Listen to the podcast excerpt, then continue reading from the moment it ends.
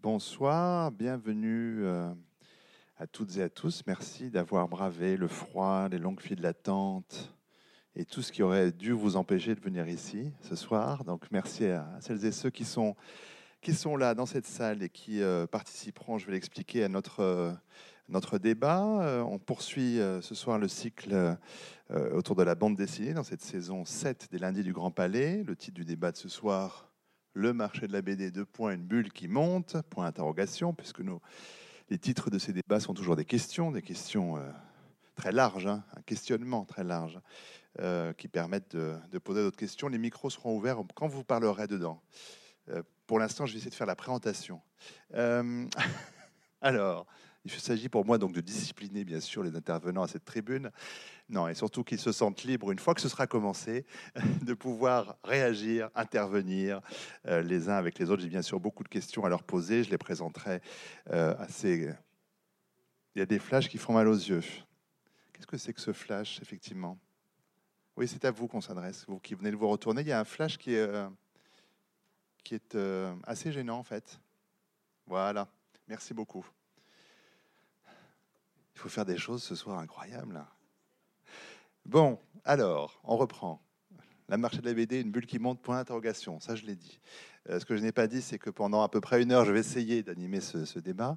Euh, et la dernière partie de cette discussion euh, vous permet, à vous qui êtes dans la salle, de poser directement vos questions aux intervenants, de pointer tel ou tel point qu'on n'aura pas abordé, parce qu'évidemment, il y a beaucoup de choses, il y a beaucoup de choses à dire sur ce thème-là. On doit terminer un tout petit peu avant 20 heures cette, euh, euh, ce débat pour pouvoir faire euh, en sorte que les agents de cette maison puissent finir leur journée de travail à l'heure. Ce que je dis s'adresse aussi aux intervenants qui sont très dissipés. Je vais avoir beaucoup de mal ce soir. Euh, je vais leur poser des questions, je vais les présenter, euh, mais je vais déjà commencer par les remercier d'être là avant de les présenter plus complètement lors de leur première prise de parole. À côté de moi, Karine Picot, qui est conservateur euh, à la réserve des livres rares de la BNF. Je vais un peu plus expliquer dans un instant. Éric Leroy, expert en BD chez Arcurial. Jean-Baptiste Barbier, qui est galeriste, euh, euh, directeur associé de la galerie Barbier-Maton. Et Michel Coste, expert du 9e art collectionneur, conférencier. Euh, les organisatrices du débat ont, précisé quelques, euh, ont résumé euh, leurs intentions dans ce- cette invitation que vous avez sans doute reçue. La bande dessinée dont les prix ne cessent de grimper a rejoint le marché de l'art dans la cour des grands. Depuis quand parlons-nous de 9e art? On n'évoquera peut-être pas ça. Comment la bande dessinée a-t-elle fait son entrée dans les musées, dans les maisons de vente? On l'a un peu évoqué lors du précédent débat, mais là on va vraiment en, parler. Euh, quelles sont les conséquences des flambées euh, des prix des planches originales pour les auteurs, pour les galeristes, pour les institutions? Euh, comment les collectionneurs et passionnés, évidemment, réagissent à cette nouvelle donne. Ça va nous occuper largement, une heure et demie. Premier tour de table, donc, pour présenter un peu plus euh, longuement nos, invités et leur poser une première question. Euh, je vais évidemment commencer avec vous, Karine Picot. Vous êtes archiviste paléographe, conservateur en chef à la Bibliothèque nationale de France, chargé des collections du 19e siècle et du livre pour enfants à la réserve des livres rares. Vous êtes également chargé du traitement des originaux des cités obscures euh, données par François Skeuten et Benoît Peters, on en parlera tout à l'heure. Vous avez collaboré à nombreuses expositions, j'en cite quelques-unes. Il était une fois les contes de fées, Babar, Harry Potter et compagnie, livre d'enfants et d'aujourd'hui, La fabrique de Babar et Astérix à la BNF, ça c'est la plus récente. Vous êtes notamment l'auteur avec euh, Olivier Pifot de Contes de fées en images entre peur et enchantement. Paru la Martinière en 2012. Euh, on évoquait dans, le précédent débat, en effet, la question de l'entrée de la bande dessinée au musée. Alors, dans le cas de la BNF, c'est un peu particulier puisque le livre est, le cœur euh, de sa raison d'être, pour autant. Euh, que- Qu'est-ce que vous pouvez nous dire de la considération dont jouit ou pas la bande dessinée au sein de votre institution? Est-ce que, à la BNF, la question de la légitimité de la bande dessinée comme œuvre au sens le plus noble se pose encore ou est-ce que la question est réglée? La question est réglée, elle ne se pose plus, même si effectivement elle s'est posée, euh, je dirais, jusque dans les années 80. Aujourd'hui, euh, elle n'est plus euh, cet, euh, art mineur hein, qu'on a pu considérer par le passé.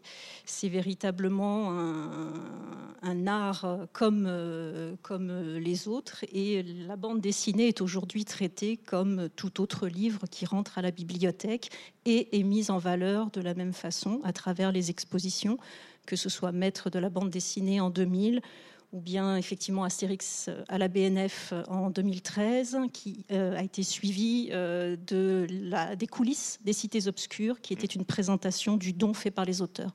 Euh, vous avez dit, je crois, depuis les années 80, est-ce qu'il y a un moment de bascule? Est-ce qu'il y a un fait qui, change la donne? Ça participe plus largement de la redécouverte de la dimension patrimoniale, aussi bien du livre pour enfants euh, que de la bande dessinée et que d'autres genres comme la science-fiction, etc., qui jusque-là étaient considérés comme peu sérieux dans une bibliothèque de recherche. Je vais faire un grand écart pour aller, enfin, spatial pour aller vers Michel Coste, euh, collectionneur de BD depuis 41 ans ou 42, on est en 2015, hein, il faut rajouter un an forcément.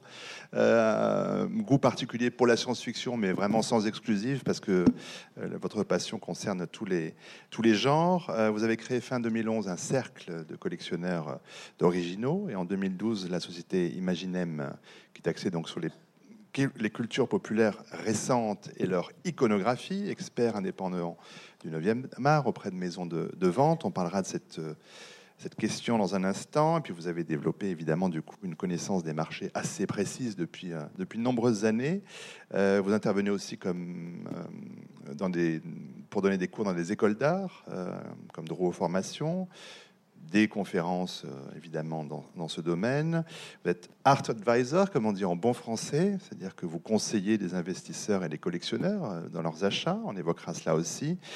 Euh, j'ai lu qu'en 2015, vous alliez organiser votre première exposition publique. Je ne sais pas si vous pourrez nous en dire un peu plus, on, verra cela.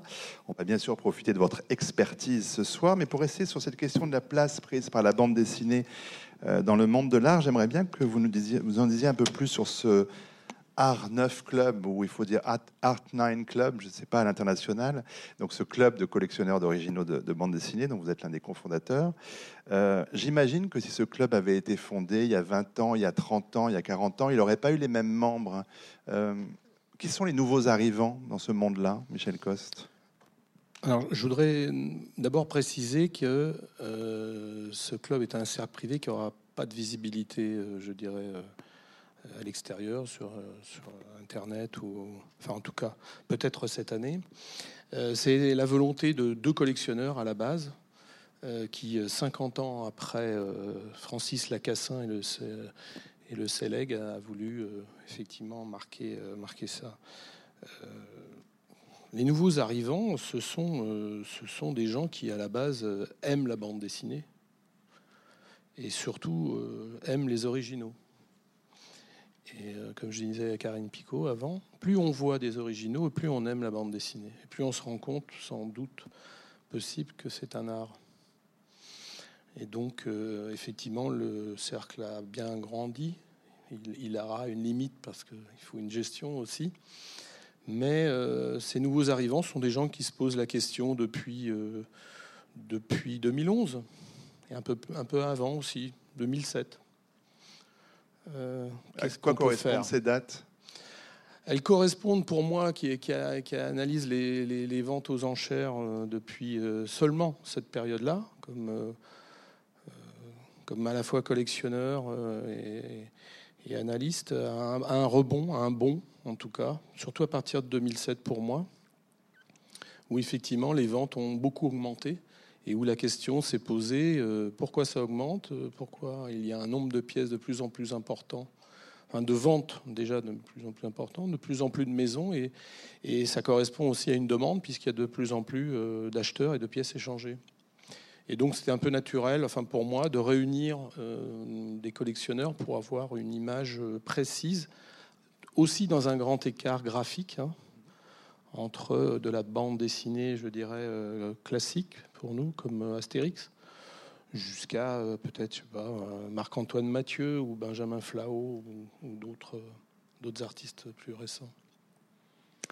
Nous creuserons ensemble ces différentes questions dans un instant. Je fais ce, continue ce premier tour de table avec Jean-Baptiste Barbier, qui a suivi des études de droit, qui s'est orienté vers le management, euh, mais qui a créé, parallèlement à son travail apparemment sérieux à Mondial Assistance France, une galerie, d'abord online, euh, en octobre 2000, site internet donc, sur lequel vous présentiez des expositions forcément virtuelles, euh, et puis où vous avez travaillé avec des artistes comme Loustal, comme Ted Benoît, comme Munoz, comme Nicolas de Crécy, François Scheuten, on en parlait, Dupuis Berberian, enfin la liste est longue. Et puis en octobre 2006, avec Antoine Maton, donc une galerie en dur, avec des murs. Euh, d'abord rue Condorcet, puis euh, rue Choron. Euh, là, d'autres noms, Christophe Blin, Blutch ou Zepp. et puis vous êtes également éditeur, notamment avec la série Terry et les Pirates de Milton Caniff. Vous avez été commissaire de l'exposition Métal Hurlant à suivre, la bande dessinée en liberté à Landerneau. C'est une exposition qui va être reprise à Liège en 2016. Peut-être Première réflexion un peu libre, ce qui nous amènera à parler d'Arcurel dans un instant, euh, sur l'évolution de ce marché des planches originales. Est-ce que vous attendiez, vous, il y a 15 ans, quand vous avez créé cette euh, première galerie virtuelle, à, cette montée en puissance? Euh, Il y a 15 ans, il y avait des... On va vous l'ouvrir, ce micro, allez-y. Non Un, deux C'est bon? Ça y est. ça, y est. il y a 15 ans, il y avait déjà les premiers soubresauts dans les maisons de vente, autour de Tintin principalement. Ça, Eric vous le dira mieux que moi. Euh, mais il y avait déjà une première excitation. En fait, la montée des prix des originaux correspond à une nouvelle génération de collectionneurs qui ont maintenant 30, 40, 45 ans, qui travaillent, qui sont dans la vie active, qui heureusement ont les moyens de s'acheter des originaux. Et euh, ils retrouvent cette Madeleine de Proust, enfant, donc à lire. Le collectionneur d'original, à la base, est un lecteur. Vous ne trouverez aucun collectionneur qui n'est pas lecteur à la base. Quand vous, si dans les articles que vous pourrez lire, certains experts disent qu'il y a une grosse part maintenant d'investisseurs dans le marché des originaux, pour ma part, mon opinion, c'est que c'est des bêtises. Euh, il y a une petite partie d'investisseurs. On va parler de ces bêtises. il y a une petite partie d'investisseurs qui arrivent sur le marché en se disant que c'est une niche qui va exploser, en particulier avec Tintin. Euh, c'est faux c'est vraiment des conneries. Euh, à la base, c'est vraiment des lecteurs qui, qui, bien sûr, se font plaisir avec des sommes qui maintenant sont importantes. Euh, il y a quelques années, le prix d'entrée moyen d'une planche, c'était 300-400 euros. Maintenant, vous ne trouvez pas un jeune auteur à moins de 1000 euros ou 1500 euros. C'est le problème aussi avec les galeries, c'est que nous, on accueille des jeunes auteurs qui arrivent, qui font leur première exposition et qui veulent 1500, 2000 euros par planche. Euh, un marché, ça se construit, euh, on balance pas des prix comme ça. La règle, c'est que tant qu'une planche n'est pas vendue, le prix n'existe pas. Donc on peut faire une belle exposition avec 50 planches à vendre à 5000 euros, vous en vendez aucune, il n'y a pas de cote, cette planche reste virtuelle. Voilà. Donc il faut, il faut aussi des, ventes. Euh, c'est ce qu'on explique aux, jeunes collectionneurs. Donc pour revenir à la question de départ, c'est qu'en fait, il y a toute une génération de 30-40 ans qui travaillent. C'est des professions aisées, souvent, euh, avocats ou alors euh, médecins ou dentistes ou des chefs d'entreprise. Après, il y a aussi des vrais passionnés qui, eux, se, saignent pour acquérir des originaux, qui des fois en galerie nous règlent sur 6 mois, 8 mois. mais ça fait partie du jeu et je trouve ça fantastique que c'est que ces passionnés euh, collectionnent. Et donc, euh, et donc euh, ces personnes acquièrent leur lecture de, jeunesse comme des, comme des Madeleines de Proust. Mm. Voilà, c'est ce qui fait qu'il y a un marché qui est en pleine expansion. Après, il y a des passionnés qui, eux, ont encore plus de moyens et qui se battent à travers les ventes aux enchères. Eric vous le dira. C'est un reflet de, ce qui se passe de manière encore plus, encore plus forte. Voilà. Et parallèlement à ça, sur la question, je rebondis sur la première question, les, musées euh, ne font pas. je dis pas ça pour vous, madame, hein, pas du tout. Mais les musées en France ne font pas leur travail. Vous avez une planche de Tintin dans les collections françaises à Beaubourg qui a été offerte par, la, par Moulinsart. Sinon, vous n'avez aucun originaux, à part les donations faites à la BNF par euh, Albert Uderzo pour les trois, pour euh, Astérix le Gaulois, les Belges et un troisième album, La Serpe d'Or peut-être et euh, Françoise Keuten et Benoît Peters qui aussi, par souci de, de préserver leur œuvre pour les futures réimpressions, ont préféré garder des ensembles complets offerts à la BNF qui a su les convaincre et les accueillir, donc ce que, ce que je trouve remarquable. Mais sinon, en France, dans les musées, vous ne trouverez aucun original de bande dessinée, ce qui est assez problématique. Et quand l'État va se réveiller dans quelques années, euh, les prix seront, seront inaccessibles, donc ils vont se retrouver à payer des prix fous pour accueillir des originaux qu'ils pourraient accueillir dès maintenant dans leur collection. Donc je trouve qu'il y a un vrai retard en France. Et je vais laisser la parole à mes autres Mais, euh, pour préciser les choses, ce retard ne concernait l'ASPAC, la bande dessinée, concerne tout l'art contemporain, et voire, enfin, voilà, que les musées français soient en retard sur les acquisitions, ça concerne tous les domaines. Hein. Alors, on va vous ouvrir le micro, oui. Je voulais rajouter, c'est drôle parce qu'on parle beaucoup en ce moment de Jeff Koons, qui est euh, ah l'artiste le plus cher au monde. Il y en a un. Il y en a un en France. Et, c'est au Frac Aquitaine, non? oui, vers Saint oui, c'est ça. Je crois que c'est au Frac Aquitaine, il me semble. Hein. Euh, on, est, on est vraiment en retard. Et, en fait, et en fait, dans les musées euh, français, le gros problème, c'est que tout est politique. Moi, je me suis confronté, euh, j'ai frappé à la porte de la mairie de Paris à l'époque euh, du temps de Panafieux, j'ai frappé à la porte de Beaubourg. Il y a 15 ans, 20 ans, je disais il faut faire une expo RG, il faut faire voilà, de la bande dessinée. On me regardait ah ben non, mais ça intéresse personne, c'est une niche, et pour les mômes, c'est pour les débiles, les gens qui savent pas lire. Et d'ailleurs, le, généralement, j'essaye de ne pas parler de bulles. Hein, euh, je connais un artiste bien connu dans la bande dessinée. Il a horreur de dire BD et bulle. C'est vraiment deux termes que l'on doit aujourd'hui bannir presque de. Pour... Il faut dire roman graphique et phylactère. Oui, je sais pas. oui, voilà, c'est. tellement, tellement en fait, ce... ça nous a collé à la peau euh, dans, ces milieux, euh, je dirais. Et c'est marrant parce que Le Bon, le, le, nouveau directeur du musée Picasso, m'expliquait au moment de l'ouverture du, musée de Soulage, il y a quelques mois, à Rodez, il me dit c'est drôle parce que j'ai j'ai proposé devant une 25 personnes environ à Beaubourg de faire une collection de planches originales suite à, l'offre de, de, la fondation Hergé de cette planche de l'affaire Tournesol. Il m'a dit j'ai été regardé comme un Spoutnik. Il m'a dit c'était incroyable. Il a l'habitude, Laurent Lebon, d'être regardé comme et formidable. Personne. C'est pour ça que c'est un type formidable. Formidable. Qui fait des expos extraordinaires. Il en a fait beaucoup à, Metz. Doit manquer à, Metz. Mais alors, du coup, je vous ai pas présenté. On a compris que vous êtes passionné, ça c'est sûr. Euh, vous vous occupez de vente depuis 20 ans. Vous avez euh, monté avec François Tajan le département BD chez Arcurial en 2005. Et puis bon, beaucoup d'expositions et de ventes importantes. Évidemment, ce record des, concernant les, pages de garde de Tintin de 1937 adjugé 2 654 400 euros.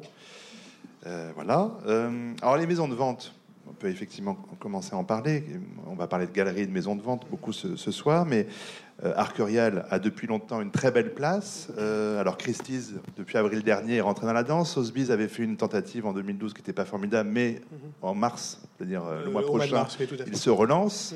Mhm. comment est-ce que vous vivez cette concurrence? C'est une bonne émulation? C'est quoi? Une, Pour moi, je le prends comme un compliment. Ça veut dire que j'ai bien travaillé depuis 20 ans puisque ça fait 20 ans que je suis leader mondial, en tout cas en Europe, sur, sur la bande dessinée. Quand on m'a regardé la première fois alors, je ne parle pas de Draw, j'avais commencé chez Bois et puis je suis arrivé dans la grande maison de Jacques Tajan, qui était euh, voilà, une, institution, première étude de France en 80, 96. Euh, je, raconte toujours cette histoire. Quand je suis arrivé dans la salle d'expo, euh, la première fois, il y avait un meuble de Carlin pour Marie-Antoinette pour Versailles, et puis le tableau de Van Gogh de, de, la succession Verne, du banquier. Donc c'est sûr, quand je suis arrivé avec mes petits Tintins, bon voilà j'ai mis deux ans, trois ans à, faire admettre un peu la, bande dessinée dans ce temple de, l'art. Donc euh, je dirais qu'aujourd'hui, euh, Christie's et Sotheby's ne travaillent pas mieux qu'Arcurial ou une autre maison de vente à Drouot. C'est complètement faux. Ils n'ont pas les meilleurs experts, n'ont pas les meilleures ventes dans pas mal de domaines. Euh, ceci dit, c'est des noms importants. Ça réussira uniquement si les Américains, les Chinois, les Japonais commencent à s'intéresser à Tintin ou à Nicolas de Crécy euh, ou à Gibra, euh, voilà, plein d'artistes de bande dessinée. Il faut quand même bien reconnaître euh, qu'à la limite le seul, le seul revers de la carrière d'Albert Uderzo, puisqu'on parlait d'Astérix, c'est les États-Unis. Ça a absolument pas marché, l'humour ne passe pas. Autant en Allemagne, c'est un succès formidable aux États-Unis. Donc c'est à la base avant tout de la lecture. Donc si les gens n'ont pas le support, euh, voilà, je cite toujours cette phrase de Pierre Arditi qui me disait depuis très longtemps, je rachète à prix d'or ce que j'ai jeté étant petit. C'est exactement ça la bande dessinée. Aujourd'hui, il y a quand même une évolution sur le côté graphique, c'est-à-dire qu'il y a des dessins en couleur directe, donc il y a quand même des gens qui passent, qui disent ah oui ça ça m'intéresse, j'ai vu ça à la télé, ah oui c'est sympa le dessin original. Bon, voilà, mais la personne qui met 2 655 000 dans les pages de garde de Tintin, croyez-moi, c'est quelqu'un d'érudit, qui est passionné et qui sait ce qu'il achète. Et dans tous les domaines. Moi, j'ai lu dans les articles des, euh, quelqu'un, euh, quelques personnes qui disaient c'est des investisseurs, ils, euh, ils achètent, ils savent pas ce qu'ils achètent. Enfin, et même dans l'art contemporain, vous croyez que Pinault ou Arnaud savent pas ce qu'ils achètent Ils sont conseillés par eux si. Voilà. C'est pas le cas de tous. voilà, pas bon, mais en tout cas, ils sont conseillés, ils sont passionnés. Pinault, il court la planète entière pour, euh, pour sa collection. Donc tous ces gens-là, c'est pas évidemment le problème, c'est qu'aujourd'hui on est embêté par la notion de l'argent dans la bande dessinée. C'est-à-dire qu'on se faisait plaisir avec nos petits Tintins à pas trop cher, bien qu'Hergé était toujours a été toujours beaucoup plus cher que Franquin ou les autres. Bon, voilà, mais je dirais qu'il y, a eu un- il y a eu un gap. Moi, je suis arrivé en 2005 chez Arcurial et en 2007, j'ai fait la première vente à Enki Bilal. Et là, tout a explosé. Et je, je- je crois qu'il y a et- moi, j'avais dit euh, avant, euh, avant la vente, il y aura un, av- un avant et un après euh, Bilal. Et c'est vrai que cette vente, moi-même, en- dans la salle, mais je ne revenais pas à la table d'experts, les prix. les- Et j'avais un copain, euh, copain qui est fan d'Enki Bilal, euh, qui est un gros poste à TF1, qui m'avait dit avant la vente, il dit, tu vas voir, là, le tableau, il va faire plus de 150 000 euros. Il dit, tu sais, ça, je l'avais dans ma chambre en poster quand je révisais Sciences Po, etc. Et donc, ça a marqué les esprits.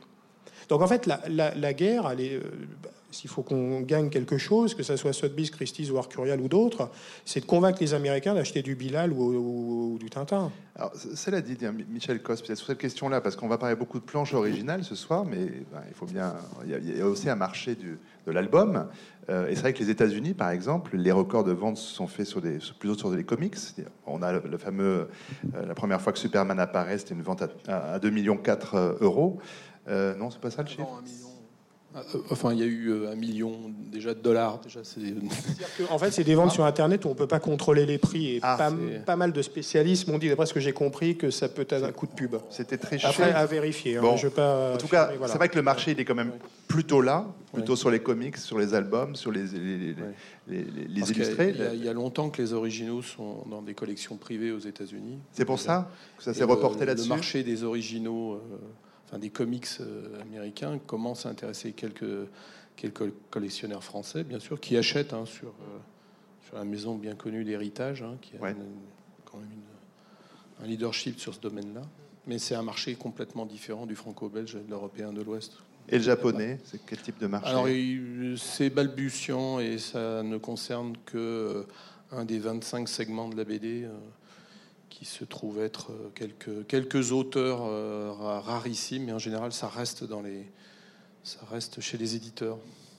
Mais très peu. Les éditeurs, en fait, euh, l'année dernière, on a fait le- à la galerie une exposition consacrée à Tezuka, qui est le créateur d'Astro Boy.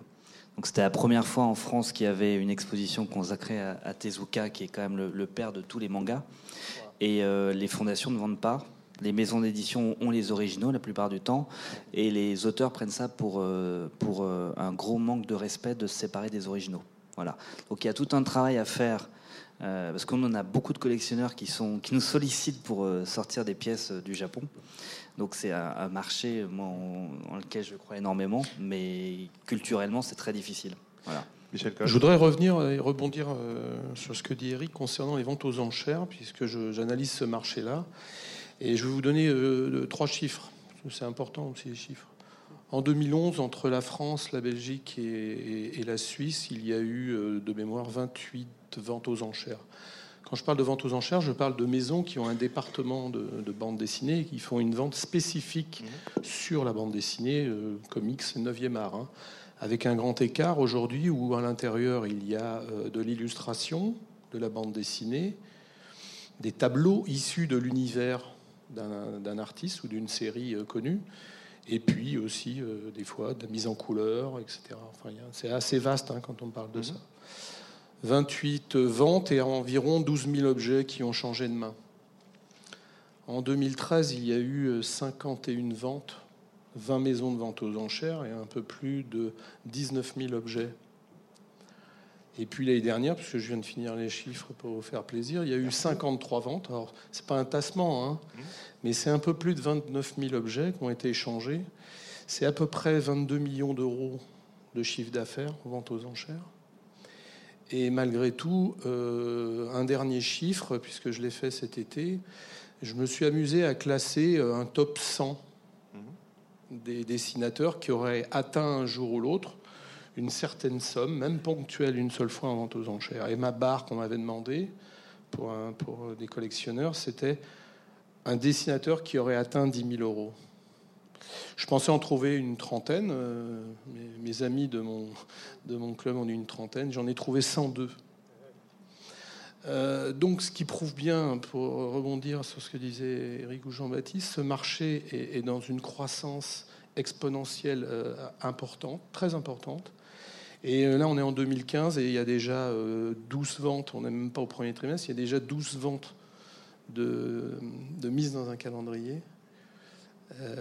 avec un phénomène rarissime en tout cas, puisque au mois de mars, il y en aura 8.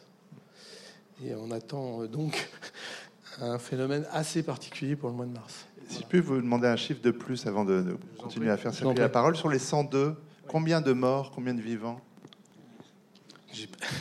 Non, non, mais non, vous bien que la question est intéressante. C'est intéressant. En train de... Euh, euh, la prochaine fois, je vous. non, mais la prochaine vous, avez, vous, avez, une vague idée ou c'est quoi? C'est faut... quel type de proportion ce serait? Alors. les paris vont bon train. Est-ce qu'on est, alors, alors, non, il faut, il faut être clair que euh, euh, si, si c'était pas un top 100, mais un top 30. Ouais, là, ce serait beaucoup plus de morts que de vivants. oui. oui. À part quelques exceptions, parce qu'évidemment Bilal est l'artiste qui est de, Gibra, de son vivant, euh, euh, cote, le plus, voilà. Bon, Möbius nous a quitté en janvier 2012, mais, mm-hmm. mais euh, si on prend. Euh, voilà, plus on monte dans la... Si on prend Uderzo, Tardy, Uderzo, Tardy euh, De Crécy, de Crécy Gibra, Gibra, Gibra. Si on inclut après les, dessinateurs américains vivants, c'est encore, un, encore une autre, une autre mm-hmm. étude. Hein. Mais euh, non, non, il y, a une. Pour rebondir sur le marché américain, euh, en France, le, Graal, c'est RG. Sur le marché américain, c'est, euh, ça peut être Little Nemo de Winsor McKay, qui a mhm. quand même créé un univers fantastique, et, Kirby, sur les, sur les super-héros. donc, une planche de Little Nemo, actuellement, il y a eu une forte augmentation sur l'année 2014, mais il y a encore un an, on pouvait toucher une planche de Little Nemo autour des 40 000 dollars. Maintenant, c'est autour des 80 000 dollars. Eric en a vendu une là, il y a deux mois qui a fait euh, avec les frais 60 000 euros. Donc on est sur une fourchette de, équivalente. Euh, alors que pour une planche de Tintin, le prix d'entrée, c'est 200-250 000 euros minimum. Donc on, a encore le patrimoine américain qui est accessible par rapport au franco-belge. Euh, ça, c'est intéressant de le dénoter. Donc il y a beaucoup de collectionneurs européens qui sont cultivés, qui se reportent aussi sur le marché américain pour constituer une collection plus large et complète. Euh, si je posais la question aussi sur les morts et les, vivants, alors au-delà de ce, plancher de 10 000 qui est quand même euh, conséquent, mmh. c'est qu'on sait bien aujourd'hui que nombre d'auteurs euh, gagnent peut-être plus d'argent par les ventes que, que par leurs revenus de droits d'auteur et d'avaloir. Enfin, je ne dis pas pour tous, hein, mais en tout cas, c'est quelque chose qui est complètement intégré aujourd'hui. Mmh. Les auteurs et les. Alors, la question euh, scénariste, c'est pas la même chose. Donc, certains scénaristes se font payer aussi euh, avec quelques planches euh, dans leur contrat. Enfin, comment, comment est-ce que tout ça, ça a évolué, Jean-Baptiste Barbier? Les scénaristes sont beaucoup plus attentifs aux originaux. il, y en a, il y a des dessinateurs par courtoisie qui offraient toujours deux à trois planches dans l'album et laissaient le, le scénariste choisir. Jean Van Damme, le scénariste de Largo Winch, de Torgal, de 13, a toujours euh, demandé à ses dessinateurs quelques planches euh, pour chaque album, ce qui fait qu'il a aussi une belle collection d'originaux. Euh, sauf que maintenant, ça a un impact financier important, parce que c'est lié directement, c'est la source presque primaire pour certains de leurs revenus. Mhm. Euh, en ce moment, avec plus de 5000 titres qui sortent par an en bande dessinée, bon, ça comprend aussi beaucoup de rééditions ou du manga, mais vous avez quand 3008 en 2014, hein, ça a baissé. Ah, ça a baissé. Ah, ça a baissé là Oui, oui. Bon. Euh, on a franchi la barre des 5000 pendant plusieurs années manière. C'était 500 il y a 20 ans. Voilà. Pour aussi donner des. Ce, qui est, ce qui est, énorme. Il y a 20 ans, le phénomène, c'était que les gens achetaient des magazines comme À suivre ou Métal Hurlant, mhm. suivaient les, les, bandes dessinées par ces magazines, et maintenant, ils attendent la sortie de l'album. Et il y a même beaucoup de collectionneurs ou de lecteurs, tout simplement, qui attendent que les séries soient complètes. Parce qu'il n'y a rien de plus frustrant que d'attendre pendant une année un album. Euh, beaucoup de personnes maintenant attendent le, cycle de 3 ou 4 albums, ou alors, pire, ils attendent l'intégrale, et ce que je comprends très bien. Moi-même, je suis le premier frustré euh, à attendre les suites, mais bon, ça fait partie de l'excitation. On a tous couru acheter nos magazines, le journal de Mickey au kiosque, enfin, ça fait partie du jeu. Euh, mais c'est vrai que, ou pif, ou... mais il y a, y a, c'est difficile d'émerger pour les jeunes auteurs. Vraiment, dans ce marché, vous allez dans la librairie, au bout d'une semaine, vous avez la, la devanture qui a changé. Donc c'est vraiment très très dur, dont la vente d'originaux maintenant fait partie intégrale de leurs revenus. C'est une source importante. Vous avez un jeune auteur qui, gagne le SMIC, il ne peut pas vivre à Paris, mais est obligé de vivre en province. C'est pas déshonorant, mais c'est une réalité. Ça peut être très agréable. Moi, si j'étais dessinateur de bande dessinée, je viendrais bien en province. Juste pour donner encore quelques chiffres, pour citer le rapport 2014 de Gilles Ratier de la CBD, il y aurait en France environ 1400 euh, auteurs, enfin scénaristes et dessinateurs qui vivraient de la bande dessinée. Donc c'est important de le savoir, même je sais pas parce que c'est la prochaine conférence, mais bon, il faut il faut le savoir. C'est un métier d'avenir. Voilà. D'un autre côté, ceux qui cotent aujourd'hui pour revenir dans le top 30 ou, le top 50 selon comment on se place, euh, c'est aussi la génération pilote. Hein. Alors ou la génération d'avant, euh, comme, comme, dit Jean-Baptiste, parce que voilà, Nitol Nemo, on sait il y a plus de 100 ans, mais, euh, voilà, euh, Uderzo, euh, bah, Astérix c'est 59, Tardy c'est école pilote, Bilal c'est pilote, voilà, c'est des gens qui arrivent à plus de 60 ans, qui ont leur consécration en fin de carrière. En disant, enfin, en fin de carrière, ils n'ont pas fini, hein, fort heureusement, mais, c'est cette génération-là. Mm. Euh, même si effectivement, euh, bon, euh, Möbius a 73 ans, Herman doit en avoir 72. Donc, on est dans une génération où ce sont des gens qui ont une histoire dans, le 9e art très longue. Beaucoup d'albums, beaucoup de reconnaissance, des magazines, comme disait Jean-Baptiste, etc. Donc, c'est en ce sens-là que le 9e art a, sa place, a, sa propre place en tant que, que 9e art, pour reprendre l'histoire d'où vient ce, d'où vient ce terme, et c'est important. Alors, à propos d'art, Karine Picot, justement, euh, je disais tout à l'heure que vous étiez en, charge de ce traitement des, originaux des cités obscurs, euh, donc donné par François Scoïten et Benoît Peters. Euh, cet intérêt de l'institution pour les auteurs, c'est aussi une bonne nouvelle sans doute pour les collectionneurs, parce que voilà, j'imagine que la, la, valorisation par l'institution, ce n'est pas, ce n'est pas rien. Comment est-ce que vous, comment est-ce que vous vous prévenez de, de possibles euh, spéculations qu'il pourrait y avoir. C'est un auteur qui rentre dans les collections comme ça, de cette façon-là, un auteur qui a droit à une exposition. Alors, on en a vu en dehors de la BNF, euh, on a vu Crumb au, Musée moderne de la ville de Paris, on a vu Gottlieb au Musée d'art et d'histoire du judaïsme, on a vu, enfin, la liste est longue aujourd'hui. Euh, comment vous, vous gérez ça, entre guillemets Est-ce que c'est une question que vous ne vous posez pas du tout Vous faites votre travail de, conservatrice après Oui, on se pose assez peu la question. Pour ce qui est de François Scutten, sa cote était déjà établie lorsqu'il a fait le, don, et je pense que le don ne change énormément de choses. Nous, nous accomplissons notre mission, qui est d'une part de conserver ces documents, et c'est très important dans la démarche de François Scutten et Benoît Peters, qui était effectivement de déposer leurs originaux dans leur intégralité en divers lieux, de façon à ce qu'en cas de réédition, on puisse retourner vers ces originaux pour refaire euh, des réimpressions. Et du coup, c'est effectivement donc la première mission est de conserver, la seconde est de mettre en valeur et de mettre à disposition du public euh, ces, planches. Il était très important effectivement dans l'exposition Astérix à la BNF euh, de présenter à peu près, il y avait 76 planches originales d'Astérix, hein, ce qui était quand même très important. Il n'y avait pas de facsimilé. Et ça permet effectivement d'apprécier toute la beauté de, ces planches à l'encre de Chine pour des lecteurs qui sont habitués à lire Astérix dans la couleur, ce qui est très bien aussi. Mais euh, voir ces planches originales dans un format presque double avec cette encre de Chine qui permet d'apprécier effectivement toute la finesse du trait du dessinateur. Donc voilà, je dirais conserver et valoriser et mettre à disposition du public. Ça passe aussi par l'édition de catalogue, ça a été le cas pour Astérix, oui, par exemple. tout à fait, tout à fait. Donc il n'y en a pas eu pour les cités obscures, puisque c'était une présentation du don dans le cadre de la galerie des donateurs, qui ne s'accompagne pas de publication. Mais effectivement, il y en a, il y en a eu une pour, pour Astérix, et très souvent, il y a effectivement des expositions, comme il y avait eu pour Maître de la bande dessinée, euh, publication dirigée par Thierry Grostin. Est-ce que vous sentez chez Arcurial que quand, euh, comme ça, les auteurs euh, sont mis en avant par des institutions, il y, a une, y a une demande qui est plus forte ou pas? Non, pas vraiment. D'ailleurs, dans l'art contemporain, les grands curateurs disent toujours faut jamais acheter quand il y a une expo au Grand Palais. Ça, c'est pas le bon moment. Oui. Pas, oui, je ne devrais pas certains conseillers qui me disent ça. Euh, dit, tu sais, il faut surtout pas acheter d'une Niki de Saint-Phal en ce moment. ça, c'est sûr, voilà. Donc, c'est un peu le, Non, mais c'est marrant parce que moi, j'ai commencé il y a 20 ans les ventes aux enchères, pas dans un but de vendre finalement, mais mon, enfin, mon, le, mon premier but, c'était de, c'était de montrer aux gens. C'est marrant parce que c'est exactement. Il y avait pas vraiment d'exposition dans les musées. Il y avait voilà. Donc, pour moi, le plus important, c'était l'exposition et le catalogue. Et après, la vente, évidemment, si elle marchait, c'était euh, c'était super, c'était très bien. J'étais content pour les auteurs aussi qui avaient déposé, pour les collectionneurs, etc., etc. Donc pendant des années, je me suis attaché à faire des, jolis catalogues, et essayer de reproduire le maximum de choses.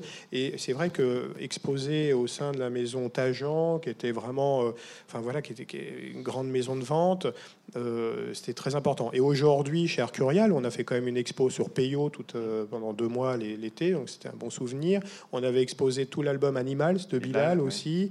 Euh, bon, on, a le, on a le côté culturel encore, ça m'intéresse toujours. Euh, La semaine dernière, j'étais au Japon avec Bilal, justement, parce qu'on a une grande exposition en, en janvier, euh, en mi-janvier de l'année prochaine, euh, chez Chanel, et je vais repart au Japon bientôt pour faire une rétrospective de Bilal dans un grand musée au Japon.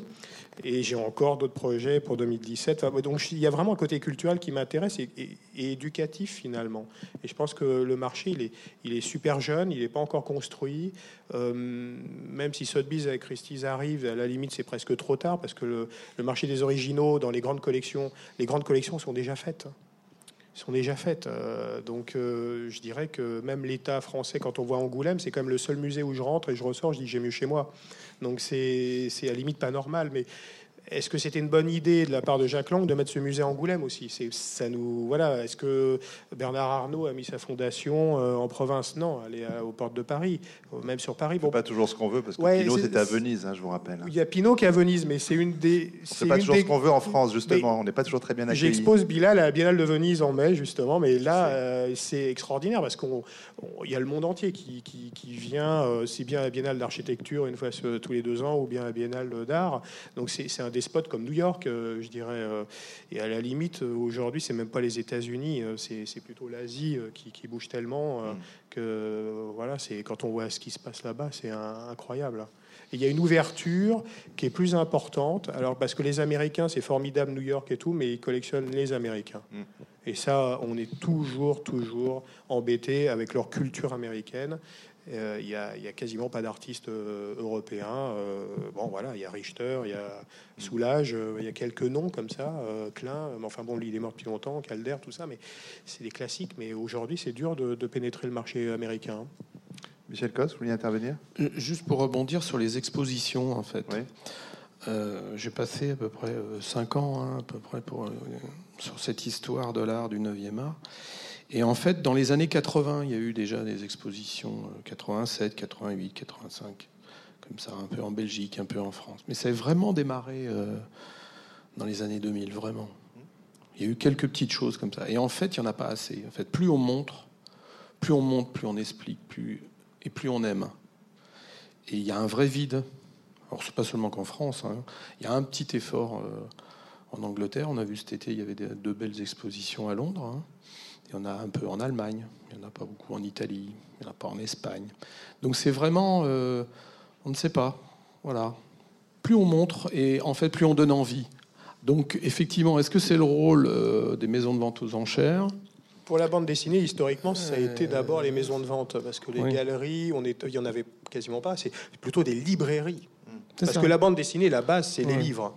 C'est avant tout des livres, la bande dessinée. Donc, euh, Enfin, il y en a eu en voilà. 87, 88 en Belgique, dans des centres en fait qui hébergeaient euh, en fait des illustrations. Parce que quand on parle aussi de BD, il y a aussi de parle d'illustration d'enfants. Aujourd'hui, il y a des il y a des illustrateurs d'enfants qui sont présents dans les catalogues des ventes aux enchères. Il faut aussi le il faut aussi le dire. Donc voilà, est-ce que c'est est-ce que présenter des œuvres originales, c'est le travail des maisons de vente aux enchères, des galeries ou euh, des musées, en fait, moi je dirais que c'est des, trois, sauf qu'effectivement, dans les deux cas du premier et du second marché, le premier qui pour moi sont les galeries et le second les ventes aux enchères, bah, les pièces vont disparaître. Mm. Après, la question à se poser, comment retrouver les pièces, c'est vraiment, euh, euh, je dirais, euh, de l'intérêt du collectionneur ou des futurs collectionneurs de BD euh, de rentrer, je dirais, dans un cycle de valorisation de leur collection. Et ça, c'est tout à fait nouveau en France. Je pense que ça va arriver. Euh, Pour le moment, j'en connais qu'un qui est bien connu, qui commence à faire cette chose-là. Et bon, évidemment, il a, l'amour de la BD et, il, le, fait bien. Hein. Mais je pense qu'il y aura d'autres collectionneurs qui ont déjà des fonds de plusieurs centaines de planches qui vont peut-être arriver à dire ben, j'ai envie de présenter ça. Et la valorisation d'une collection, c'est un vrai sujet. C'est pas de les garder chez soi derrière un rideau. Et moi, j'ai beaucoup à cœur ce, ce sujet-là parce que euh, ce sera l'avenir. C'est marrant parce que j'essaie de convaincre un très grand collectionneur plonqué que je connais depuis 20 ans à, à faire une fondation. Parce que là, ça serait formidable, justement pour le grand public, les jeunes, de montrer, euh, relais avec euh, la, je dirais, la Bibliothèque euh, nationale qui fait très bien son travail. C'est les seuls, parce qu'on ne peut pas compter sur Beaubourg. Ou, mmh.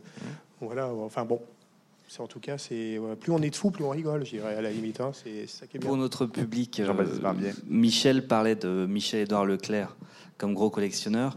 Et à travers les premières manifestations, il parlait de l'exposition qu'on a faite donc euh, au fond Hélène et Édouard Leclerc l'année dernière sur l'exposition donc Métal Hurlant à suivre qui réunissait 360 originaux de Druyet, Bilal, Tardy, Moebius, euh, Skeuten, Comes, Forest, Bebdeum, Nicolet et Pratt. Euh, et cette exposition en fait a ensuite été accueillie donc au Centre international de la bande dessinée d'Angoulême pendant six mois pour une exposition.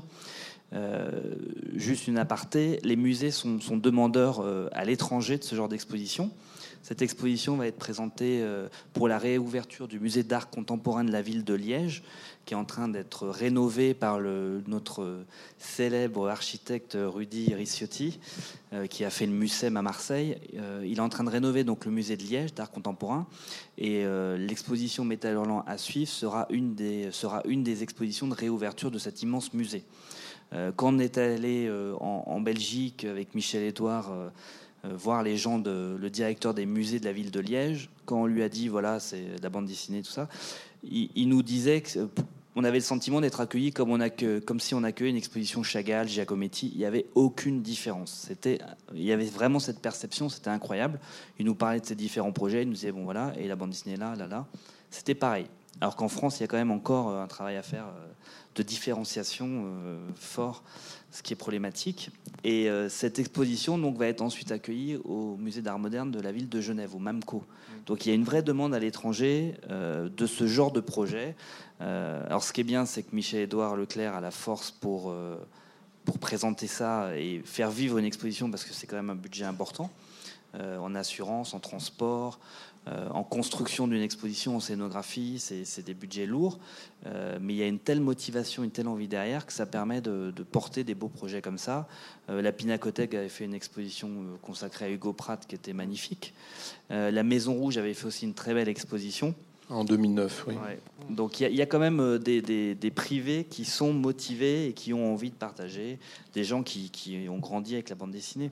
Mais à ce propos-là, Karine Picot, je ne sais pas si l'initiative de Skeuten a, a, été euh, contagieuse.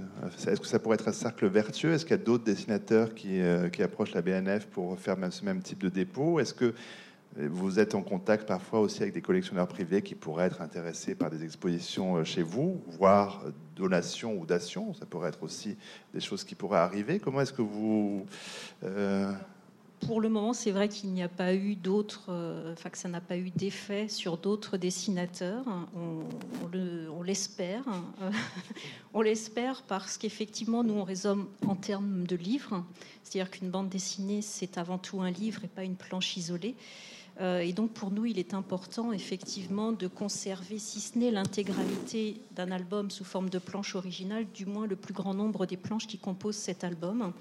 C'est aussi la raison pour laquelle nous n'achetons pas une planche en vente publique, mais que nous sommes effectivement très heureux d'accueillir euh, des, fonds comme ça qui sont, euh, si ce n'est complets, quasi complets, ce qui était le cas effectivement pour Astérix, et effectivement pour les albums donnés, enfin les, les, quatre ou cinq albums donnés euh, par euh, et Peters. Et par rapport aux collectionneurs privés, vous avez des contacts euh? Non, pas. Alors, vous ne pouvez pas, pas, dire des choses tout à fait officielles ici, mais non, c'est ce que je déplorais un petit peu tout à l'heure, c'est qu'effectivement le monde des collectionneurs de bandes dessinées est un petit peu fermé, mais peut-être que les choses vont évoluer aussi. Euh, et qu'effectivement des, des contacts et des projets, pourquoi pas, d'exposition de, de, et de mise en valeur euh, en commun euh, mais c'est vrai que les contacts et les approches sont parfois un petit peu difficiles. Voilà. mais c'est peut-être une impression, je ne sais pas. Non, non, ça doit être une réalité. Là, je veux dire, Mikasa et Sukasa, donc si vous nous accueillez, ce sera avec plaisir. Ah bah alors, on va peut-être peut se passer des choses. Je voudrais juste revenir pour rebondir sur ce que, sur ce que dit Madame Picot. Euh, on n'achète pas qu'une planche. Et c'est vrai que dans, les cours, les conférences, des fois, on me pose une question.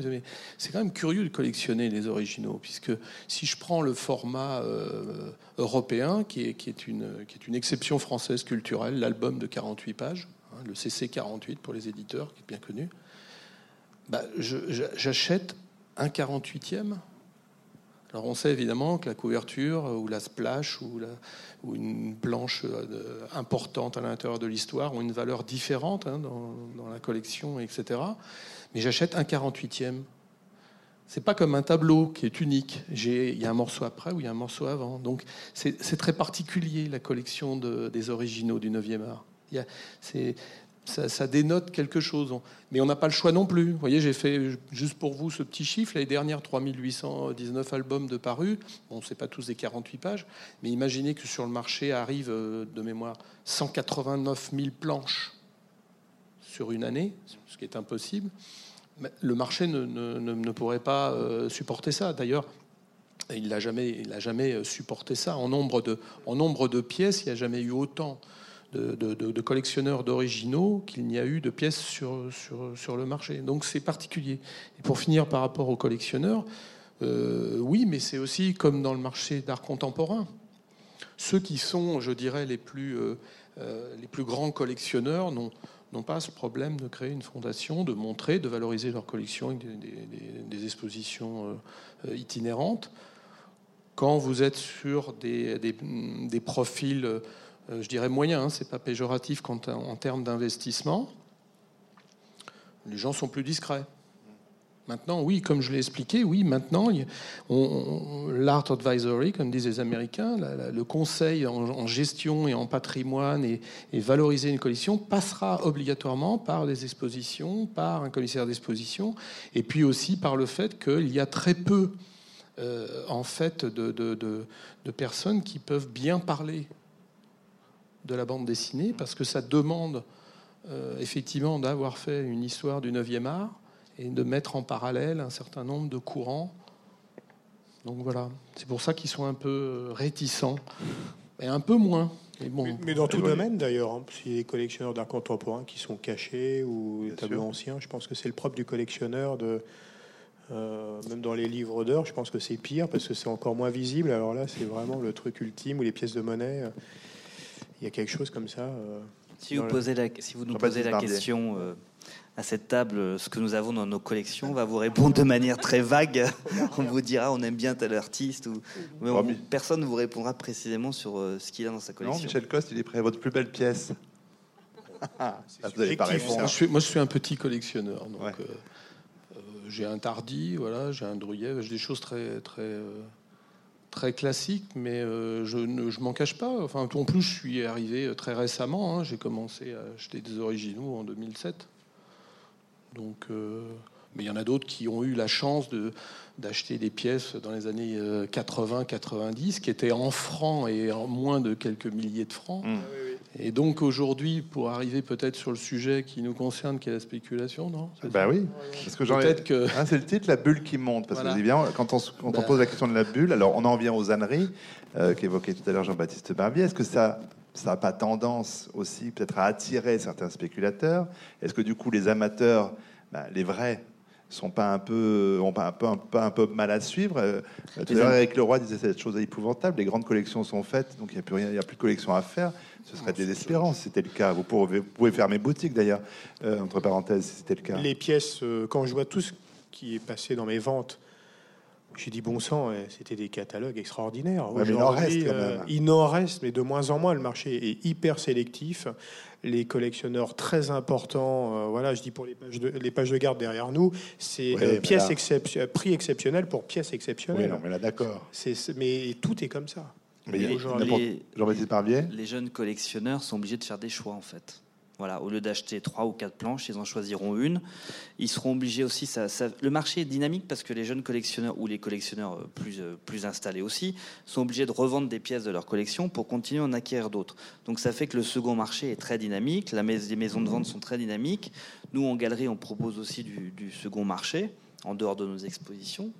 Euh, donc ça fait, que, ça fait que les pièces bougent quand même. Alors après, il y a certains auteurs, par contre, sur lesquels les pièces ne bougent pas, ou alors elles bougent très peu, euh, ou elles bougent même entre collectionneurs. Il y a, il y a des cercles de collectionneurs très dynamiques, euh, comme celui que Michel anime, et les pièces circulent entre eux. Sur. Aujourd'hui, il y a deux collectionneurs, ils sont dépités, ils trouvent rien. Et ils ont l'argent. Et ils trouvent pas ce qui leur plaît. Juste pour rebondir sur ça, c'est euh, c'est le propre. Euh, je veux dire, critiquer la spéculation, c'est critiquer le marché. Enfin, je veux pas paraphraser des, sociologues comme euh, Raymond de Moulin, qui, bah, il y a 50 ans aussi, en 64, parlait déjà, faisait sa thèse de sociologie sur les collectionneurs est-ce que, et la spéculation sur les collections. Plus récemment, en 2012, également aussi, un a fait son mémoire sur les collectionneurs. 50 ans après, il n'y a rien qui a bougé. Et il n'y a rien qui a bougé, d'autant plus que dans le milieu du 9e art, ça répond exactement au même mécanisme euh, entre artistes, maisons de vente aux enchères, galeries, vente entre collectionneurs, etc. Et donc, euh, c'est en ce sens-là aussi où on, ne peut pas, euh, je dirais, maîtriser le marché, parce que plus on parle de quelque chose, plus il y a de la demande. Plus il y a de la demande, plus effectivement, des gens euh, apparaissent sur le marché en disant Ah, je peux acheter ça?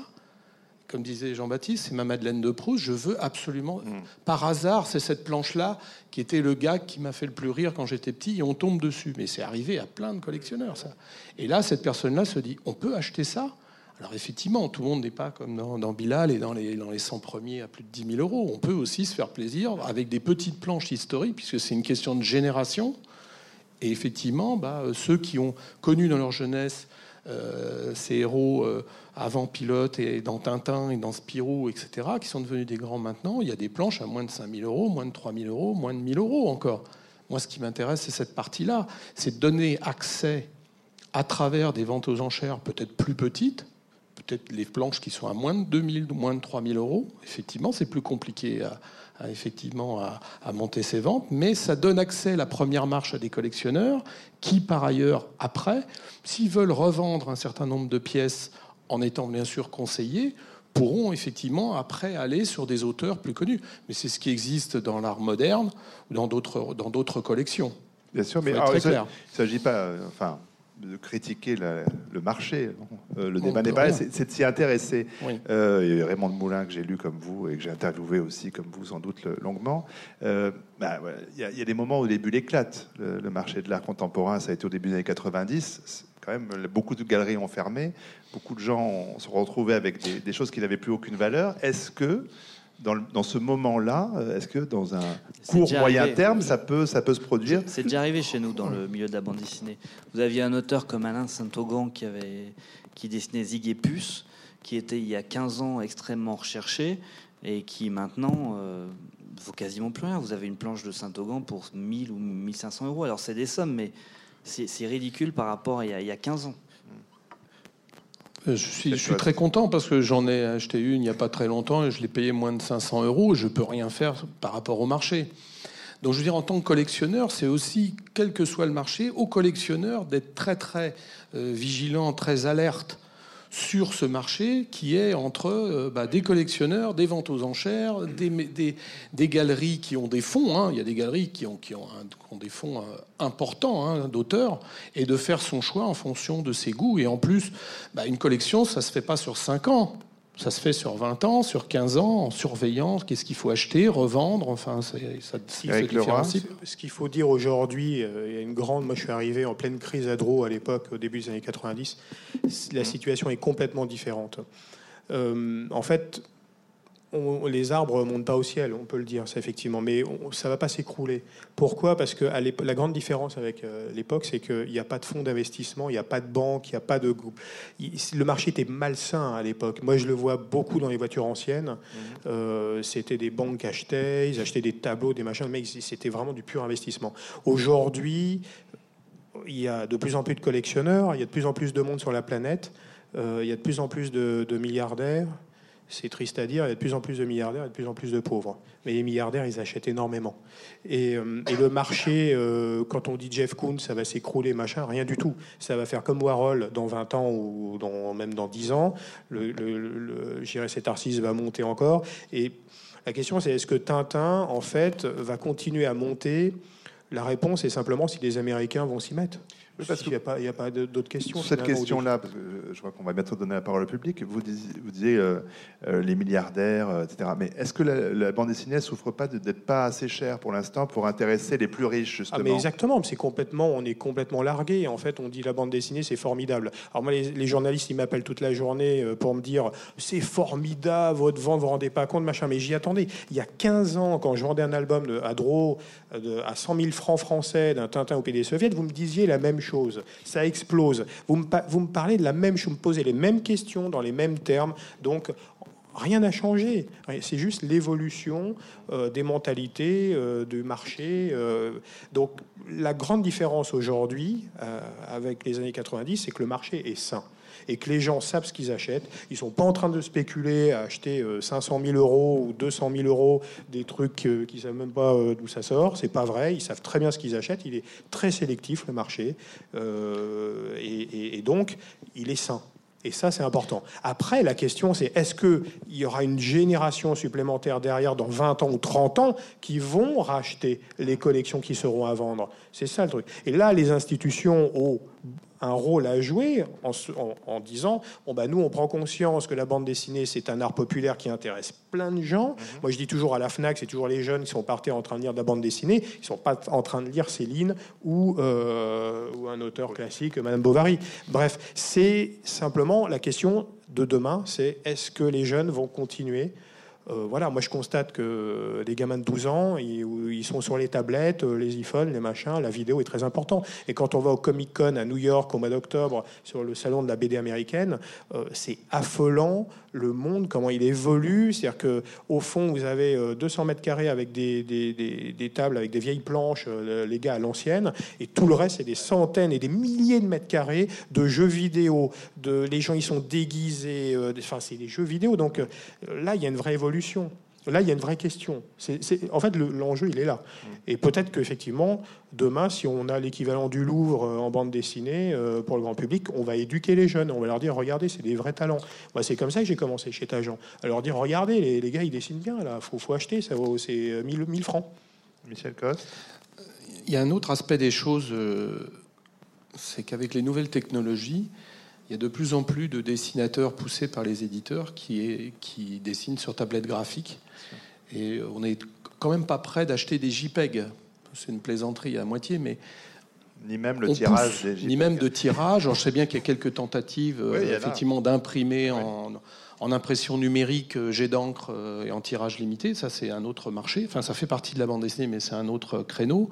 Mais si on parle des originaux, s'il y a de plus en plus de, nouveaux dessinateurs qui vont vers ces tablettes graphiques, ça va d'autant plus valoriser le papier. Ça va d'autant plus valoriser ces pièces qui disparaîtraient. Et là, effectivement, il y a un rôle complémentaire entre l'aspect patrimonial, les collectionneurs et les expositions. Et pour réunir et pour réussir en fait ce, pari euh, d'élever euh, le 9e art peut-être à à une dimension encore plus internationale, c'est une, une, réunion des, trois. C'est plus d'exposition, plus de visibilité et surtout plus de, jeunes et d'étudiants qui se mettent à écrire sur le 9e art. Alors j'ai appris effectivement qu'il y aurait enfin à nouveau la BD reviendrait à mmh. l'université, mais elle a disparu pendant 15 ans. Il n'y a pas de cours, il n'y a rien. Avant de donner la parole au public, Karine Picot, cette euh, question de, l'image et de l'écran, évidemment, c'est une question qui intéresse la Bibliothèque nationale de France. Comment est-ce que vous voyez ça, vous, sur, le, sur la façon aussi de. Bah, c'est une question immense, pardon. Euh, sur la question de la médiation, sur la question de l'exposition? Est-ce que, euh, pour vous, exposer effectivement des images numériques, c'est une chose qui est. qui va de soi aujourd'hui? Dérisoire, des images dérisoires. C'est vrai qu'on est, on est très ancré papier. Euh, ceci dit, les expositions s'accompagnent de, de tout un développement euh, numérique par euh, soit des, activités ludiques pour les enfants ou d'autres d'autres applications qui sont développées par un, service propre au sein de, la bibliothèque. Donc de toute façon, cet aspect-là n'est jamais abandonné, mais c'est vrai que... Ce Il est là pour ramener au papier, ou ramener au papier, si je puis dire. Euh, oui, ou euh, on en donne des, déclinaisons autres, mais effectivement, le, le papier ou l'objet 3D euh, est au, cœur de, nos expositions encore. Vous sentez bien que la fascination des visiteurs, elle est pour ça, elle est pour l'original, pour le papier. tout à fait, tout à fait. Oui. C'est ce qu'on perçoit à la BNF. Vous intervenir, pardon, Jean-Baptiste Barbier? Je voulais juste euh, compléter avec une dernière remarque. Euh, au niveau du, marché des originaux, donc, euh, la pérennité de la cote est assurée aussi par la pérennité des séries. Il y a des séries qui ne sont pas reprises, donc la cote a tendance à reculer le fait qu'Albert Uderzo ait, confié euh, la reprise d'Astérix à un nouveau tandem mhm. fait que la pérennité, ne serait-ce que de la cote des originaux, sera assurée parce qu'il y aura une nouvelle génération de lecteurs donc qui se passionnera à nouveau pour Astérix, qui le lira dans encore 5, 10 ans, j'espère, 20 ans, 30 ans, de la même manière que Black et Mortimer. Nous, on a fait une exposition pour le dernier Black et Mortimer euh, qui s'appelle Le bâton de Plutarque. Mhm. On a vendu 80% de l'exposition. Alors, il y a le talent, bien sûr, d'André Juillard, qui, a repris la, série, euh, mais il y a également aussi toute cette charge émotionnelle, ce plaisir de lecture que représentait Black et Mortimer, qui est une série qui existe depuis plus de 50 ans. Qui fait que les, nouveaux albums se vendent beaucoup plus. C'est 300 400 000 que ceux de l'époque. Exactement. C'est un des paradoxes. C'est incroyable. Hein. Jacob, c'est mort dans la misère. Alors que là, ça, reste une des locomotives de, chez Dargaud et de l'édition française. Michel Coste. Alors, je vais juste dire que si quelqu'un veut intervenir, j'espère bien, vous levez la main, comme ça on a le temps de vous amener un micro. Ce sera au premier rang la première question. Est-ce que vous avez des micros Le temps que. toujours d'après ce rapport, il y, a, euh, il y a 117 séries euh, en France qui, tirent euh, en fait l'édition vers le haut, en fait, et qui permet à l'édition de, de la BD de survivre. 117 séries quand même. On connaît, on connaît Lucky Luke, Astérix, Tintin, euh, voilà. Les quatre groupes, les quatre, les quatre grands groupes qui se partagent 47% euh, du, marché de l'édition, avec environ 30 euh, millions d'albums vendus chaque année, pour environ, allez, on va dire peut-être 350 millions d'euros de chiffre d'affaires annuel. C'est quand même un marché important. Hein. Là, on mmh. est dans les originaux, mais c'est aussi, pour rebondir sur ce que disent mes, mes camarades, oui plus on continue, là j'ai appris aussi que peut-être qu'Hugo Pratt va, continuer. C'était signé, donc il y aura une, continuité. Euh, donc oui, c'est dynamique. Ça reste dynamique. Même s'il y a des problèmes, comme dans, dans tous les marchés, il y, a, il y a quand même une dynamique, un dynamisme important. Euh, juste avant que monsieur intervienne, vous disiez, on n'a pas parlé de Lucky Luke, effectivement. Pourquoi? Parce que c'est... C'est une œuvre considérable et euh, sur le marché des originaux et il y a vraiment. quasiment rien ah, Il n'y a, a, rien. En fait, il n'y a rien. Il y a deux pièces valables, je dirais, dans des collections privées. vraiment, et le reste, c'est du studio. Euh, ah il y, a du studio, et puis voilà, c'est jamais Maurice qui a dessiné. Donc, c'est. Moi, j'ai rencontré plusieurs fois, il voulait jamais lâcher, mais rien, mais rien. Il était radin. très radin. Euh, ça n'avait pas changé depuis des mm. décennies chez lui. Euh, quand il allait dans une exposition à Bruxelles, au musée de Belge de la bande dessinée, euh, pour, en son honneur, hein, pour un cocktail, il, se demandait, il demandait avec sa femme de se faire rembourser le ticket de métro. Enfin, c'était, c'était incroyable. Alors que c'est plus de 350 millions d'albums vendus. Enfin, c'est un, mm. mais un type adorable, un artiste extraordinaire. Mais il me disait, même nous, déjà, c'est ça aussi, la bande dessinée, à la base, c'est dit, on n'aurait jamais imaginé, avec des gens comme Franquin ou Gigé, que ça devienne un métier. Même, un, c'est pas gagner de l'argent, que ça devienne un métier, qu'on vive de ça. Mm. Jamais. Donc c'est un miracle. On, a des, très grandes raretés. On a aussi Yoko Tsuno avec euh, Roger Leloup, où il n'y a rien du tout. Et pourtant, ça continue. C'est le dernier euh, vivant. On parlait des vivants et des décédés tout à l'heure. C'est le dernier vivant de l'équipe euh, d'Hergé des années 40. Mm. C'était le plus jeune, donc forcément. Voilà. Et bah, sur le marché, euh, sur le premier et le second marché, il n'y a rien. Il, y a des dédicaces ou quelques illustrations. Il y a quelques illustrations. J'ai vendu deux, trois choses qui tenaient la route, mais sinon, il a toutes ses planches. De toute façon. il y a, encore des collections à faire. Voyez. Voilà, ouais. Monsieur. bonsoir. Bonsoir. C'est bon, allez-y. Bonsoir. Euh, je fais partie de la génération de, des gens qui, malheureusement, à la fin de l'année, ne pourront plus lire Tintin voyez, ça vous donne à peu près l'âge. Je vois. Donc, de par ma grand-mère, grand-père, etc., j'ai connu la famille Fenouillard, Artémise et Cunégonde. les pieds nickelés. Et je voulais savoir si l'ABN avait pu conserver les originaux et est-ce qu'il y avait des originaux Alors, Les originaux, non, c'est-à-dire la publication, oui. Voilà, mais les originaux ne sont pas à la bibliothèque pour euh, au moins les principaux titres que vous avez cités. Vous avez les albums, mais pas les, pas Voilà, les planches, tout à hein, fait, pas tout les dessins. Oui.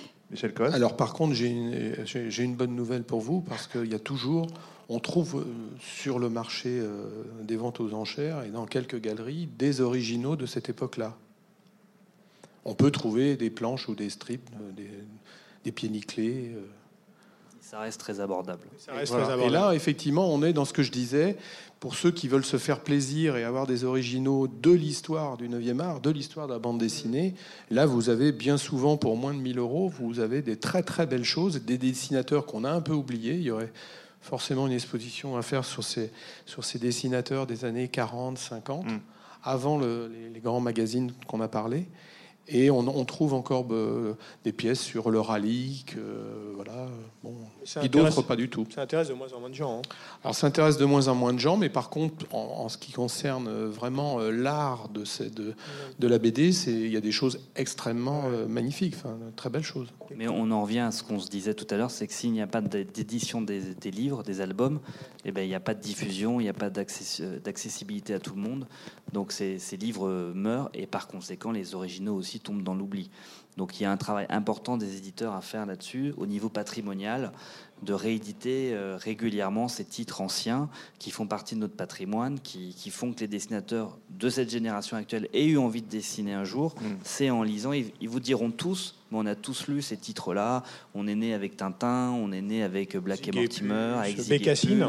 Avec Bécassine. Il n'y a pas si longtemps, il y a eu une réédition des, des pieds nickelés, me semble-t-il, hein, par Oui. exemple. Ouais. Hein, oui, il y a- c'est- il y a une intégrale qui est en cours. Voilà, c'est ça, hein, qui est en Ouais. cours. Désolé. Alors, deuxième question. Deuxième question, et après ce sera monsieur derrière. Allez-y. Comment considérez-vous Sampé Un génie. Bon, Seul alors, mot, un génie. Alors, un mot. C'est pas, de la- pas de la bande dessinée, c'est de Ah l'illustration. Mais, Justement, mais c'est ça reste ça un génie et c'est un ambassadeur euh, magnifique de la, de la France à l'étranger. Quand vous voyez ces couvertures du New Yorker, elles sont toutes remplies de poésie ou d'humour. C'est- Et puis c'est une personne qui en une image synthétise plein d'émotions, donc c'est extraordinaire. Et est-ce que ça, ça passe en maison de vente, sans paix Ah, Pas assez. euh, ouais, moi, j'ai- Alors, Très peu, très peu, mais j'ai un beau souvenir. J'avais fait une couverture de catalogue il y a quelques années avec un tout beau dessin euh, sur le petit Nicolas, et qui est rarissime parce qu'il n'a jamais rien vendu.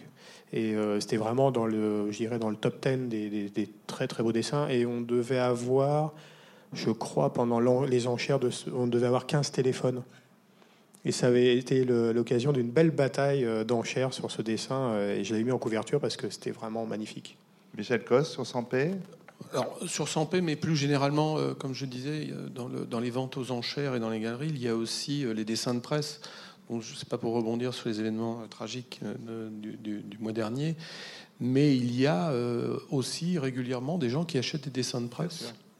Alors oui, c'est effectivement une branche du 9e art un peu à part, puisque c'est un dessin humoristique ou tragique ou voilà ou Mhm. caricatural. Il y a une, voilà, le, ce dessin de presse satirique existe depuis le XVIIIe siècle ou même avant, en en parlant de plus en plus actuellement.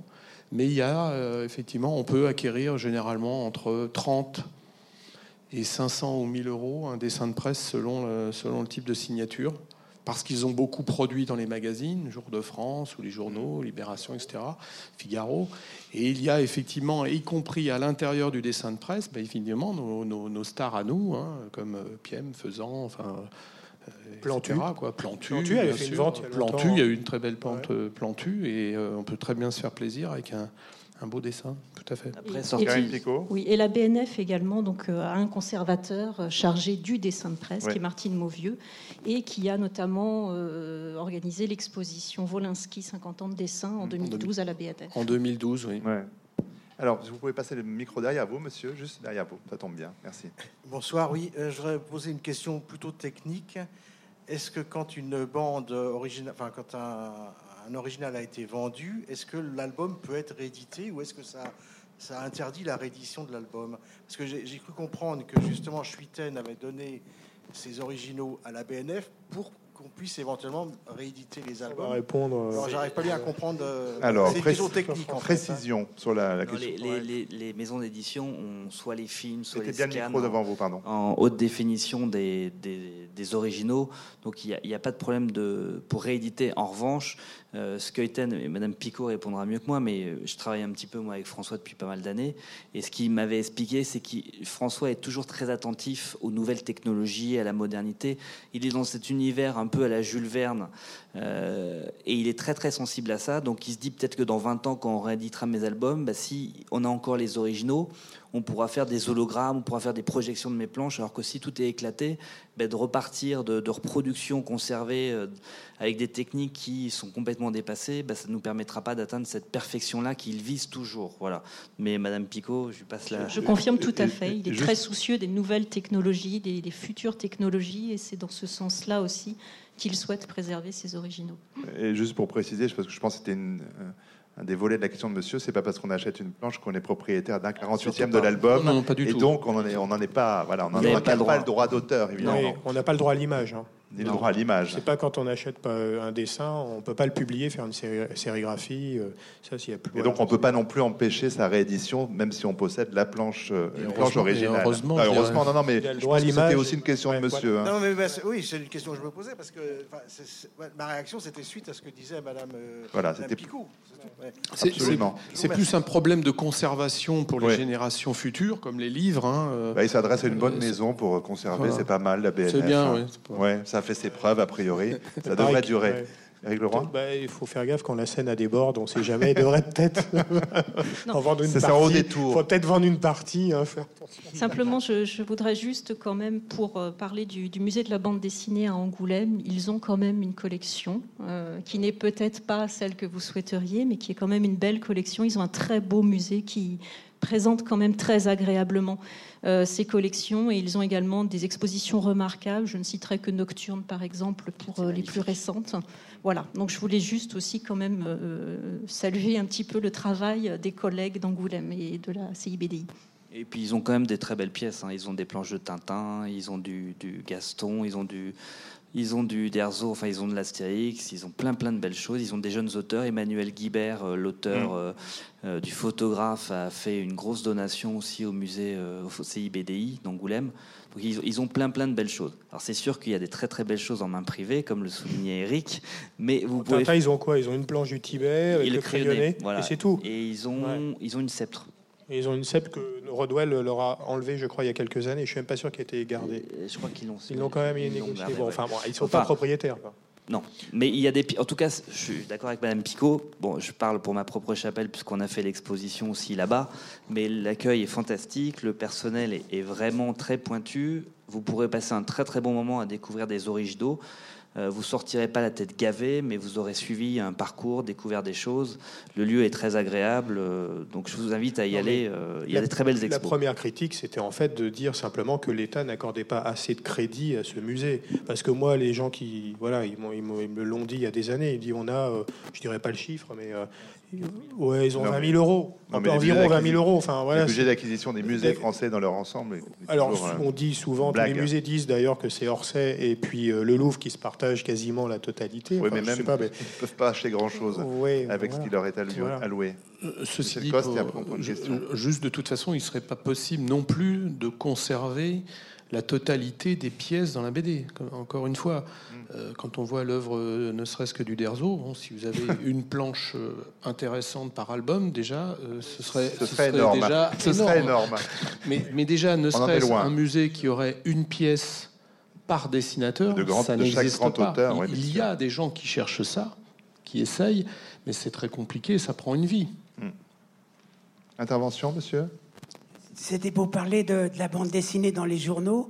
Donc, les journaux d'avant-guerre, il y avait le professeur Nimbus, avec un point d'interrogation sur la tête. Et puis après ça, dans les journaux anglophones, ça a continué très longtemps, avec Blondier et compagnie, mais que dans les journaux anglophones. Puis là, ça s'est arrêté net, il n'y a, plus. Et puis par contre, la troisième question, c'est, il y avait l'école des gobelins de bande dessinée. Est-ce qu'elle existe toujours? Question pour Michel, ça. Alors, Euh, alors oui, pour, rassurer rapidement, le- les gobelins existent toujours. oui. Euh, j'ai croisé Bastien Vives euh, hier à Angoulême, donc euh, ça va, il s'en est sorti, donc tout va bien. Euh, oui, il y, a- y beaucoup de choses qui ont disparu, mais ça, c'est dans l'histoire du 9e art.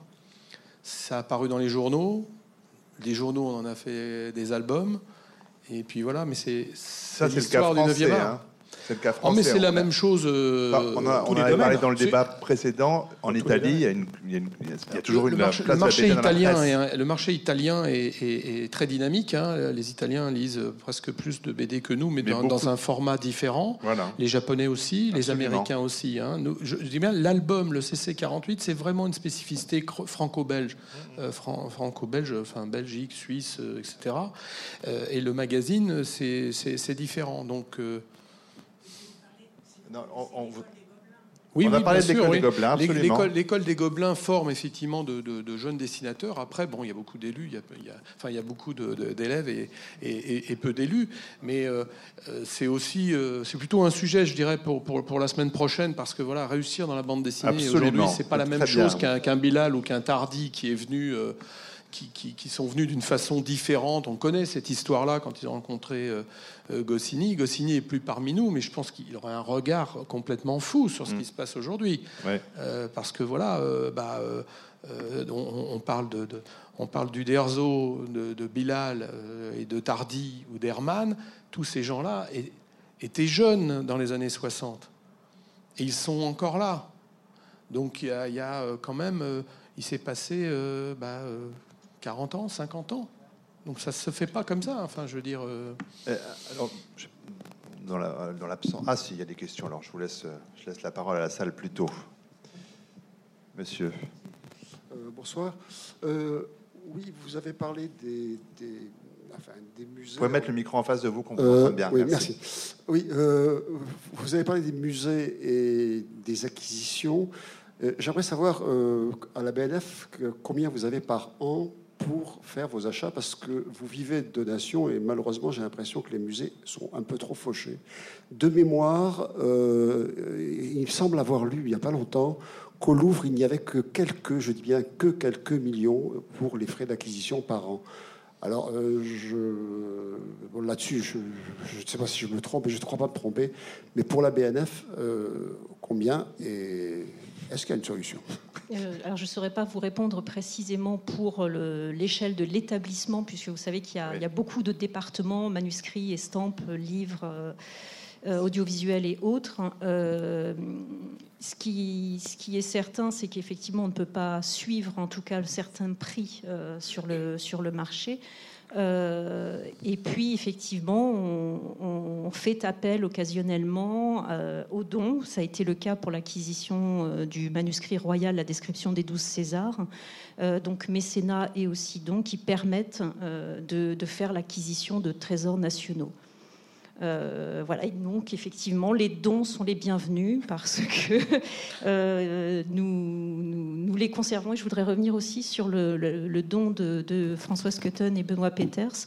Il y avait finalement dans le contrat de don ce souhait euh, que la bibliothèque ne refuse pas, dans la mesure du possible, les prêts. Et c'est vrai que c'est un fonds qui sort énormément. Enfin, dans le cas de la réserve des livres rares, c'est le fonds qui sort le plus. Il est prêté, mais au moins trois ou quatre fois euh, dans l'année à diverses expositions euh, dans toute la France, euh, avec toujours cette règle de conservation qui fait qu'une planche est, exposée trois mois et repose trois ans, dans un souci de, préservation des encres, et, etc.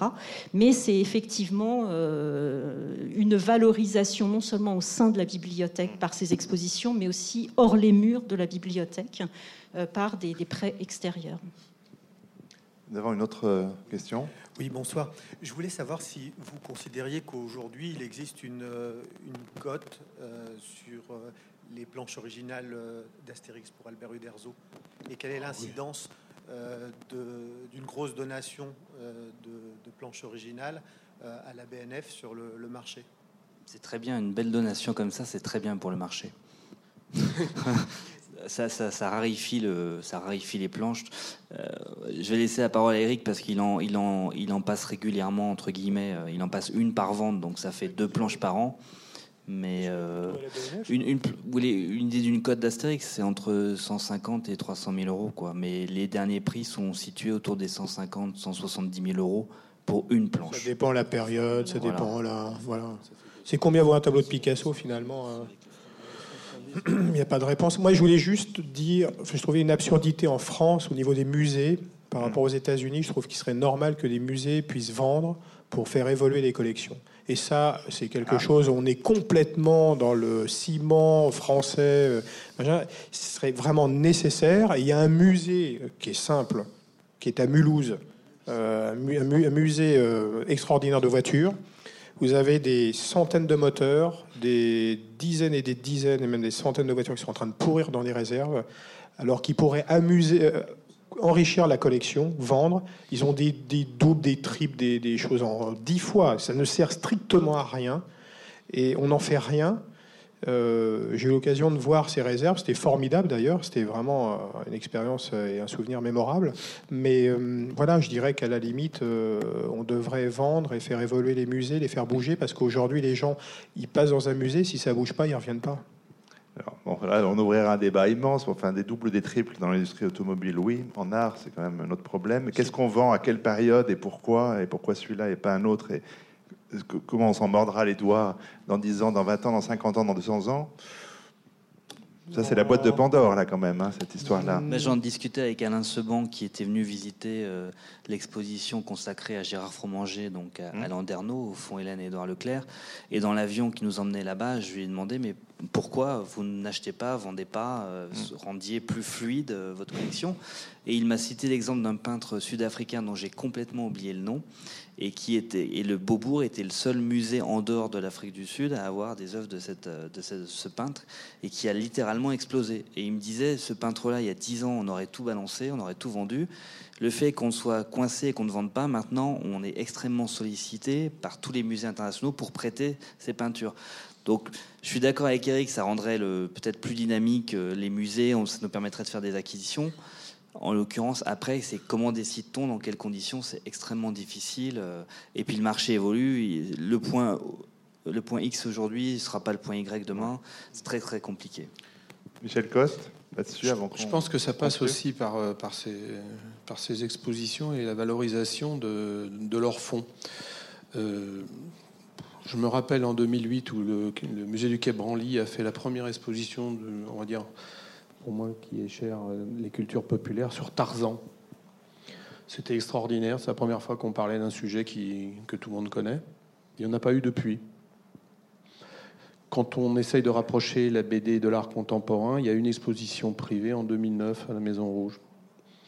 Donc tant qu'il n'y aura pas plus d'expositions, on ne valorisera pas les fonds, on ne donnera pas envie euh, aux, gens de ou faire des dons ou effectivement commencer à échanger, faire tourner euh, les, les originaux. Enfin, bon, bah, c'est quand même quelque chose de récent, même si Eric dit ça fait 20 ans, bah, 20 ans pour un, pour un art, c'est pas grand-chose. On voit que la photographie évolue beaucoup en ce moment, ça monte beaucoup en ce moment la photographie.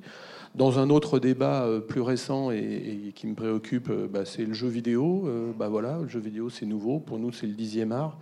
C'est euh, six fois le chiffre d'affaires du cinéma mondial. C'est euh, euh, maintenant, euh, bah, c'est deux générations depuis 1972 et on prend conscience maintenant que bah, euh, peut-être faudrait peut-être s'intéresser à collectionner les vieilles consoles, les vieux jeux, etc.